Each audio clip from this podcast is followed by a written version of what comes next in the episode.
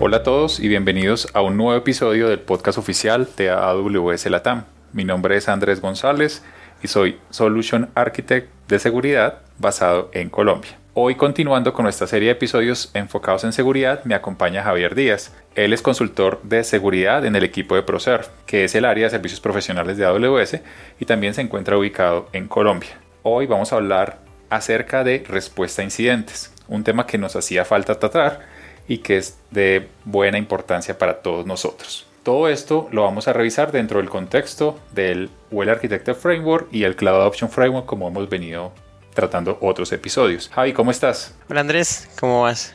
Muy contento de poder participar en este podcast y aportar en este tema tan interesante a nuestros oyentes. Genial.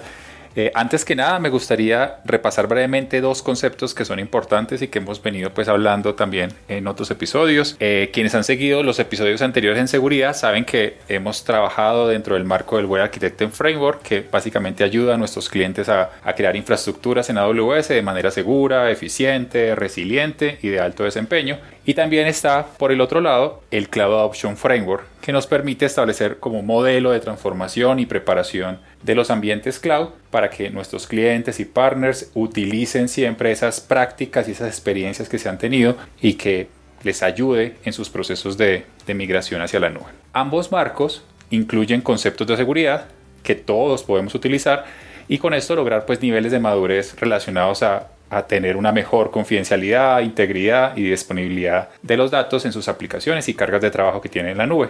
Sí, Andrés, es muy interesante porque en el Well Architected podemos encontrar un pilar completo de seguridad en el que se aborda temas como identidades y accesos, protección de datos, detección y protección de infraestructura, que ya hemos tratado anteriormente, y precisamente el tema de hoy que es respuesta a incidentes. También en el Cloud Adoption trabajamos con diferentes perspectivas de seguridad para los modelos de adopción de cloud y las capacidades que recomienda habilitar en los workloads, incluyendo estos procesos para responder a incidentes. Exactamente, y además algo nuevo para que sepan todos nuestros oyentes, eh, les contamos que el Well Architected Framework, específicamente en el pilar de seguridad, acaba de lanzar un nuevo componente que es el que está orientado hacia la seguridad de la aplicación o AppSec. Y este básicamente lo que va a hacer es describir el proceso general en cómo se diseña, cómo se crea, cómo se prueban las diferentes características o propiedades de seguridad que tengan ustedes dentro del ciclo de vida de desarrollo de software. Pero esto lo vamos a tratar en otro episodio.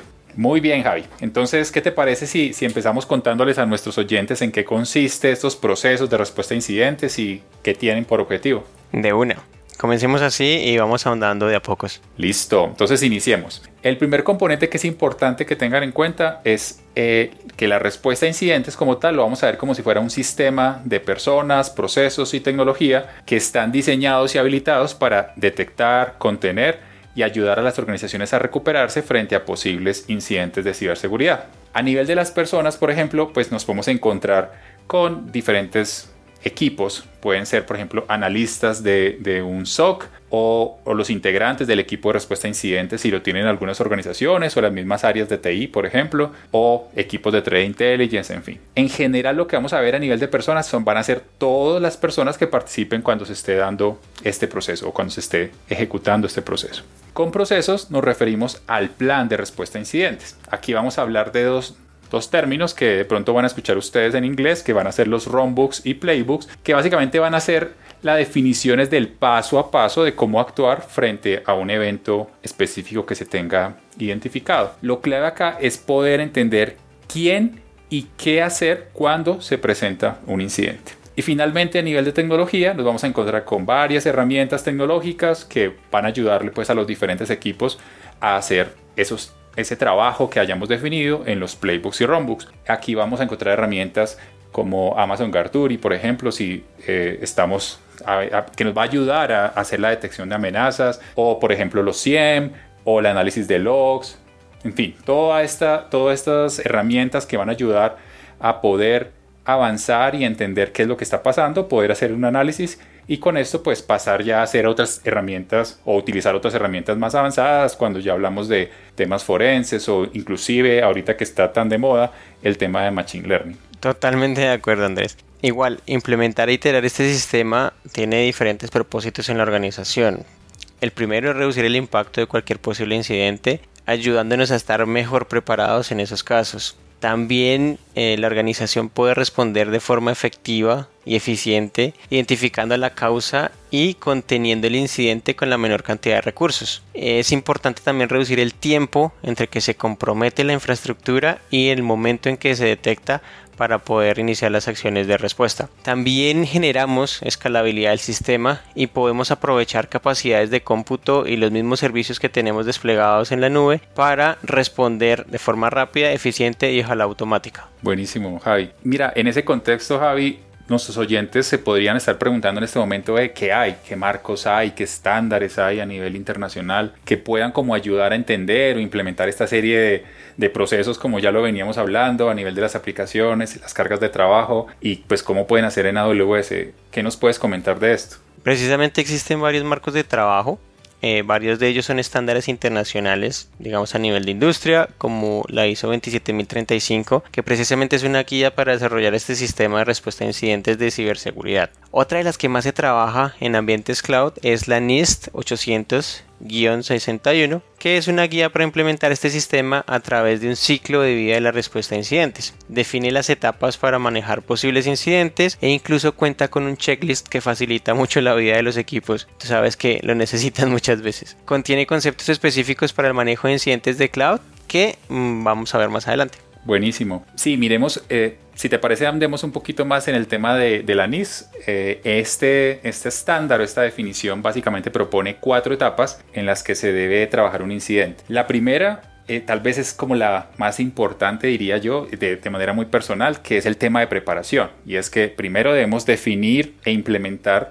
las partes del sistema que, vamos a, revisar, o sea, identificar las personas, identificar los equipos, identificar los procesos, identificar las herramientas, que finalmente son los que nos van a poder permitir estar listos para prepararnos y tener las capacidades para detectar, responder y analizar de forma efectiva y eficiente pues, los incidentes. Y luego de, que hagamos esta primera fase, pues ya podemos empezar a, a estar atentos en las otras actividades que están más relacionadas con el tema de detección y análisis, que es donde ya se identifica un posible incidente de seguridad.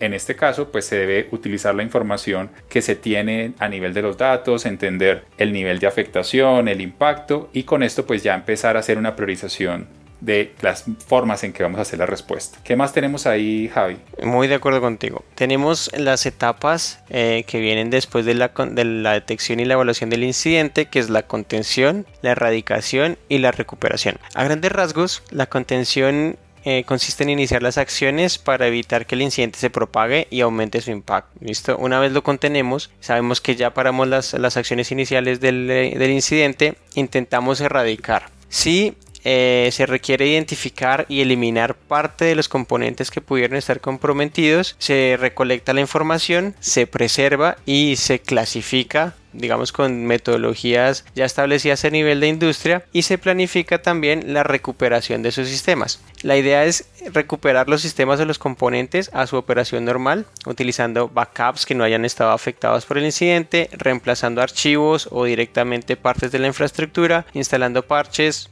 y pues hay más acciones que podemos llegar a tomar. Finalmente, y también es una de las partes más importantes, eh, se debe realizar las actividades post incidente. Eh, la idea en esta, en esta etapa es utilizar los datos de la, de la, evidencia que recolectamos para entender los nuevos tipos de amenazas a los que podemos estar siendo em, objetivo y también las oportunidades de mejora que podrían existir tanto en las personas, en los procesos y en las tecnologías que tenemos en nuestro proceso. El último paso, que generalmente se saltan los equipos pero también es muy importante, es crear un reporte que generalmente se llama postmortem, en donde se documenta el incidente, las actividades que se llevaron a cabo y las conclusiones finales. Buenísimo. Javi, hace un momento mencionabas que para la parte de, infraestructura desplegada en la nube hay ciertas como diferencias a la hora de responder a un incidente. ¿Podrías dar como un poco más de detalles sobre esto? Sí, claro, mira.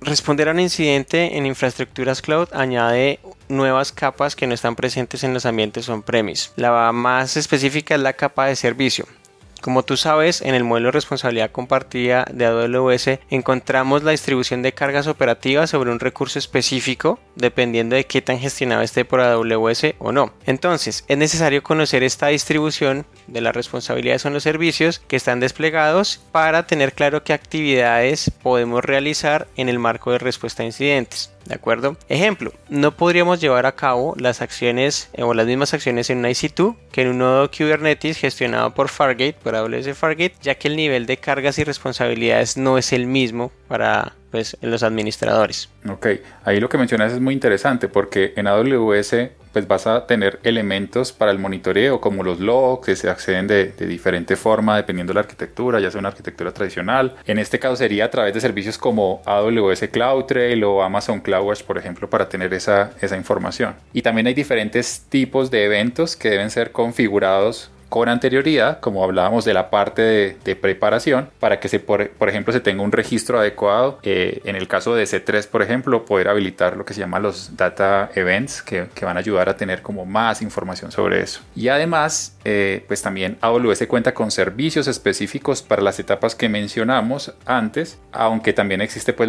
la, posibilidad de crear soluciones que se ajusten a las necesidades de, de cada organización.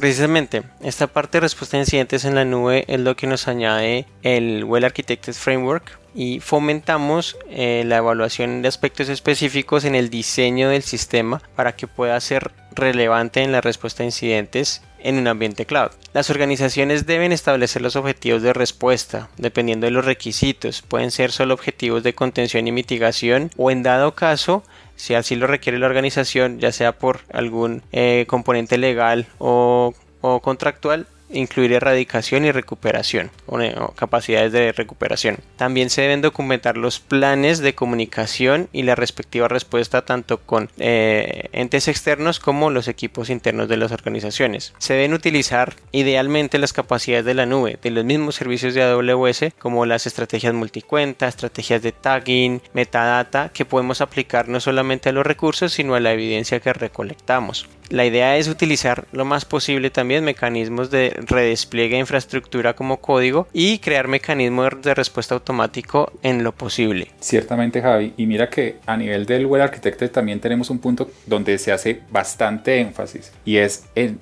nuevamente en el tema de preparación orientado a tenemos que educar los equipos y personas que son responsables ante esa respuesta a incidentes y asimismo preparar todas las tecnologías, definir los procesos, las personas, como lo mencionamos en, el NIS en las diferentes etapas. Y también parte del proceso de aprendizaje es que podamos hacer simulaciones de eventos de seguridad que sean esperados y no esperados para entender qué tan efectivos están nuestros procedimientos, qué tan, qué tan adecuados están para afianzar esa respuesta y que de alguna manera esto fluya de la mejor manera. Y como todo proceso, cuando metemos la palabra de gestión eh, y específicamente la gestión de incidentes, hacer todo el ciclo, empezar a repetir todo el proceso para ir a una mejora continua. Acá es muy importante que la respuesta a incidentes como tal no es, una, no es un sistema estático, sino que debe iterarse y se debe ir mejorando cada día, eh, aprender cada día y ajustándonos cada día a las necesidades que tiene la organización. Completamente de acuerdo, Andrés. Mira que se me ocurre mencionar un ejemplo de algún servicio de los que ofrece AWS para las diferentes etapas del sistema de respuesta a incidentes. ¿Cómo lo ves? Me parece buenísimo. Entonces, para ¿qué te parece? Para la etapa de detección, yo diría que Amazon Garduri teniendo en cuenta pues que detecta diferentes comportamientos anómalos en la plataforma. Esto lo hemos tocado en algunos aspectos. Para contener un ataque, por ejemplo, podríamos tener, eh, por ejemplo, AWS WAF,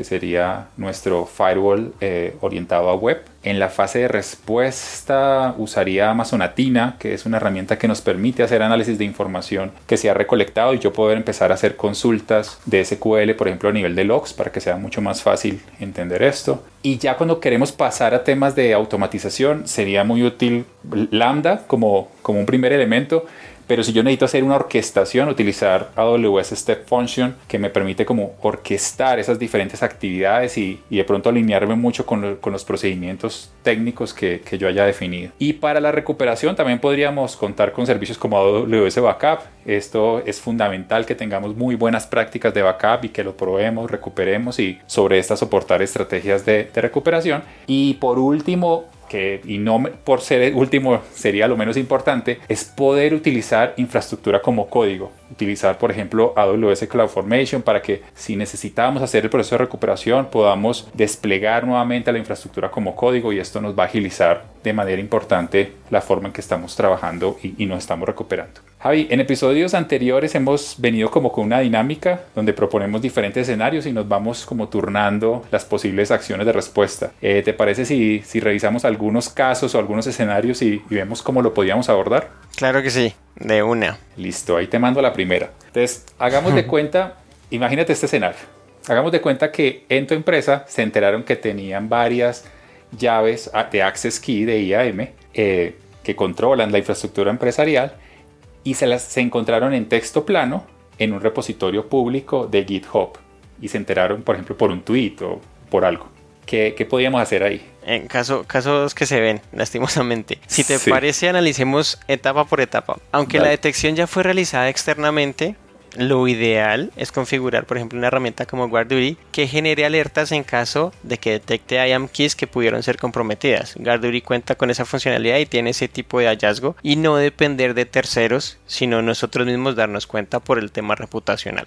La idea, y mm, ya una vez identificado la, exposición de las keys, podemos contener el incidente deshabilitando la llave para no permitir eh, futuras sesiones o futuras actividades dentro de la plataforma, utilizando tanto CrowdTrail como un servicio que tú mencionaste antes, Atina, para identificar el usuario asociado a esa llave. Y también eh, podemos consultar ahí mismo el impacto y verificar desde cuándo qué servicios específicos se han tocado, qué configuraciones se han realizado utilizando esas llaves expuestas. Por ejemplo, pudieron crear más usuarios con permisos eh, altos que pudieran llegar a ser peligrosos en la infraestructura o pudieron haber desactivado configuraciones de seguridad en servicios base eh, dentro de la infraestructura. Es muy importante también saber si tuvo acceso a datos confidenciales o sensibles. ¿Listo? Para eso tenemos los data events de S3, por ejemplo. La idea es erradicar el, incidente borrando los recursos que hayan sido comprometidos una vez se haya recolectado la evidencia necesaria como pueden ser S3 que puedan estar públicos y sitios con procesos que se hayan configurado desde esas keys eh, y sean maliciosos. Recuperamos con estrategias de backup de ser necesario y luego del incidente podemos verificar si a través de servicios también como WarDuty podemos detectar de una forma más rápida credenciales comprometidas y eh, a través de eventos automáticos como lo decías con Lambda y con este function, deshabilitar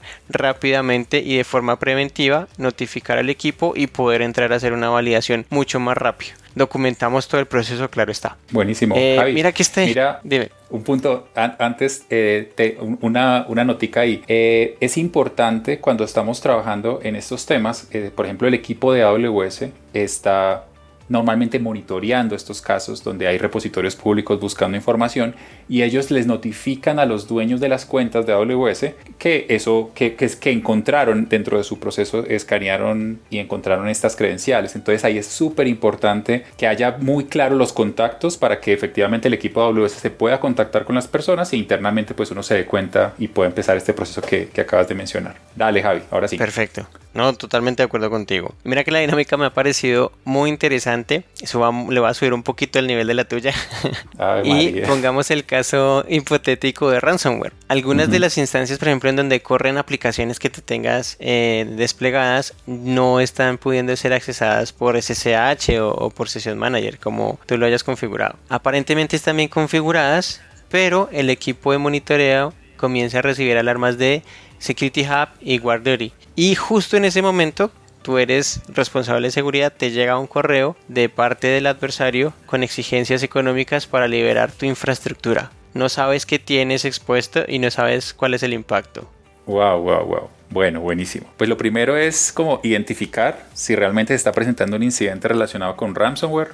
Eh, acá pues tenemos a disponibilidad pues varias herramientas dentro del ambiente de AWS. Yo utilizaría herramientas como Amazon Guarduri que nos ayuda como a detectar comportamientos anómalos dentro de instancias S2, por ejemplo, y que estén conectándose a, a un comando y control para identificar qué está pasando. Eh, podría utilizar Amazon Detective para entender lo que hay a nivel de logs y también pues revisar alarmas y métricas de CloudWatch o de alguna manera pues centralizada utilizando Security Hub como mencionabas para confirmar que las actividades pues están se están desarrollando dentro de la plataforma y, y qué está pasando a nivel de la organización. Una vez confirmado el incidente, es importante empezar a determinar qué otros recursos podrían estar involucrados aparte de, las instancias CC2. Eh, por ejemplo, de pronto información que yo tenga un S3 donde esa actividad esté tratando de cifrar o, un volumen de, EBS y también entender eh, el tipo de información que está almacenada en esos elementos. Esto nos podría dar como una idea de, de, cuál es el alcance o el impacto que puede tener el evento. También identificar el tipo de ransomware en la medida de lo posible, eh, pues ya que esto ayuda a entender un poco más el comportamiento y mirar las estrategias de, atención o recuperación. Eh, por ejemplo, validar si, los recursos o los objetos son inaccesibles, eh, pues debido a cambios en una llave de cifrado, pensando en un S3, o si solamente esto está pasando a nivel interno de, de una instancia. También podríamos revisar CloudTrail de manera paralela para investigar qué acciones no autorizadas se empezaron a crear y están relacionadas con esta actividad. Por ejemplo, con las llaves filtradas, poder haber, pues, por ejemplo, identificar un acceso a la plataforma y aplicar como las acciones que, que comentabas en el caso anterior de, de, revocar esos accesos, esos permisos en caso tal de que se tenga. Y a nivel de contención, pues es importante que, que los recursos que están asociados a, a que, se, que están asociados a este, a este evento, pues puedan ser aislados a nivel de conectividad de red o utilizando las capacidades de gestión que se tengan a nivel de políticas, por ejemplo, si tienen un, rol que, está asociado a esa, a esa instancia. ¿Qué más? Verificar, por ejemplo, que los recursos, eh, pues mirar qué tipo son los recursos, mirar el tipo de afectación y planificar pues una recuperación, por ejemplo, utilizando AMIs que, que sean seguras y que pues no y de alguna manera identificar que no tienen la vulnerabilidad que permitieron el incidente y también se podría empezar a revisar eh, qué acciones se pueden, ir, se pueden haber estado presentando a nivel de monitoreo, eh, desplegando pues componentes de, de, la infraestructura y por ejemplo mirar servicios de Garduri para que yo pueda identificar que efectivamente después de que hice esas etapas no se esté presentando nuevas actividades relacionadas con esto. Y si logramos identificar el tipo de ransomware, por ejemplo, de pronto mirar si hay herramientas, eh, en algunos casos se pueden encontrar herramientas de, descifrado de, terceros si esto aplica o pues algún recurso online que nos pueda dar un poco más de información de, este tipo de ataque, los indicadores de compromiso y, las, y el comportamiento que típicamente tiene para ayudarnos a estar como más pendientes de cómo responder a esto. Y ya en la parte final, pues empezar a mirar las estrategias de, backup, mirar las configuraciones que teníamos, las versiones y empezar a hacer pues todo este proceso. Y finalmente, como comentabas, mirar todo lo que tiene que ver con, con la parte de posincidente, documentar el incidente, revisar el proceso de respuesta, que estuvo bien, que estuvo mal, cómo fue tratado el vector de ataque y poder pues empezar a definir acciones que nos permitan mejorar esto para que no se repita eh, estos comportamientos. Ahí de pronto para, para nuestros oyentes hay un ebook que se llama Protecting Your AWS Environment from Ransomware, que da como un top 10 de prácticas que, que pueden ayudar también a esto. Listo, Javi. Entonces, ese estuvo largo. ¿Qué te parece si, si vemos otra cosa que también se ve, que es, por ejemplo, eh, ¿qué harías en un caso de detectar un posible ataque de negación de servicio distribuida?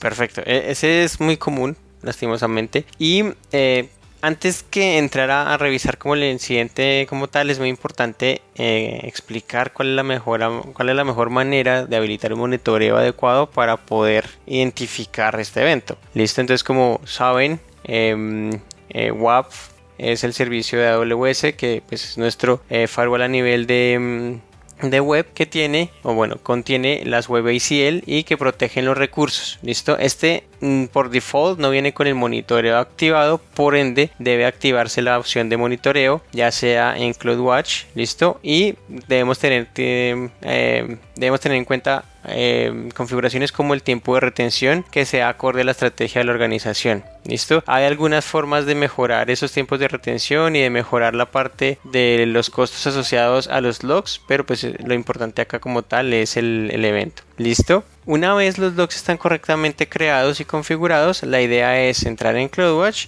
y generar alertas eh, a través de las métricas y pues las alertas que se pueden configurar dependiendo por ejemplo de geolocalización, eh, la cantidad de peticiones que se realicen eh, o el tiempo entre peticiones. ¿Listo? GuardDuty también puede ser utilizado como fuente de alarmas ya que identifica algunos comportamientos a nivel de tráfico y podemos también estar pendientes de este servicio. Ahora sí, como ya tenemos las herramientas configuradas de detección, em, detectaríamos, por ejemplo, estas alarmas que estaba mencionando antes. Mediante eh, las herramientas podemos iniciar un análisis para conocer el impacto y el comportamiento del ataque. Listo, podemos verificar el tráfico anómalo y diferenciarlo del real utilizando diferentes funcionalidades de Atina y también eh, su integración con CloudWatch para identificar exactamente las acciones que se deben realizar. También em, con esto definido vamos a activar y ajustar las reglas para afectar en lo más mínimo el,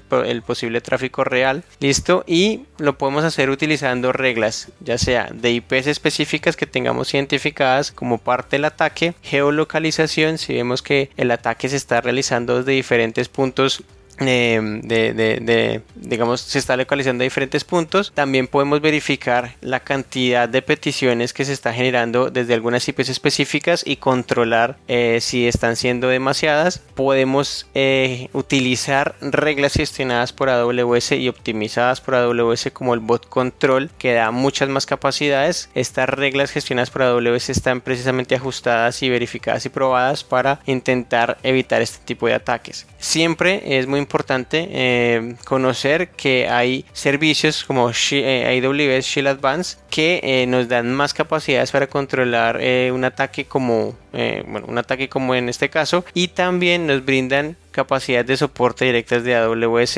en, en este tipo de situaciones. Gracias Javi. Un punto importante para la audiencia es que aquí estamos haciendo un ejercicio básico solo con como que les sirva de referencia de las cosas que pueden hacer. Es muy importante que cada organización y cada equipo establezca en su fase de preparación cuáles son las actividades que se pueden realizar o no dentro de cada uno de sus ambientes que identifiquen los recursos que tienen y las herramientas y las personas y con esto pues poder hacer inicio a esta fase de, preparación. En los enlaces del podcast van a encontrar algunos ejemplos de playbooks y procedimientos guía para que los tomen como referencia y a partir de esto construyan sus propios procedimientos. Esos ejemplos fueron creados por el equipo de AWS para atender algunos incidentes, de, diferente tipo, como compromiso de credenciales, de, denegación de servicio, ransomware, entre otros. Y bueno, ya con esto hemos finalizado el episodio de hoy. Me gustaría comentar a, nuestros oyentes que según el interés que vayamos viendo de su parte vamos a poder identificar qué otros temas quisieran que, tratáramos en este podcast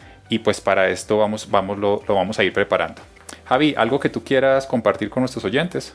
No, Andrés, solamente recordar que en la sección de recursos del episodio vamos a dejar el, tema del pilar de seguridad del marco de la buena arquitectura de AWS y la NIST de la que estábamos hablando para que le ahonden ya en, el tema de las etapas y pues las actividades. Perfecto. Bueno, muchas gracias a todos por escucharnos. Esperamos que este capítulo haya sido de su agrado y que toda esta información les sea útil. Recuerden que nos encantaría leer sus comentarios y sugerencias. Escríbenos a AWS Podcast en español amazon.com. Soy Andrés González Santos y me acompañó Javier Díaz. Y como nos gusta decir en AWS, sigamos construyendo.